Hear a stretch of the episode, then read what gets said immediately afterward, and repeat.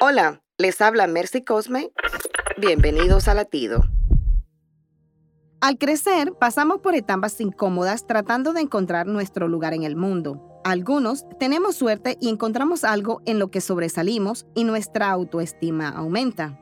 Tal vez eres bueno en algún deporte, la música o el arte. Sea lo que sea, considera un regalo de Dios haber encontrado esa pasión. Sin embargo, ¿alguna vez has dejado que tu talento se te suba a la cabeza?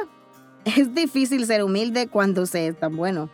La Biblia dice, humíllense bajo la poderosa mano de Dios para que Él los exalte cuando fuere tiempo. La humildad no es una broma, es una respuesta a lo que Dios ha hecho y está haciendo en tu vida. Disfruta de tus dones y de tus talentos, solo recuerda usarlos para su gloria.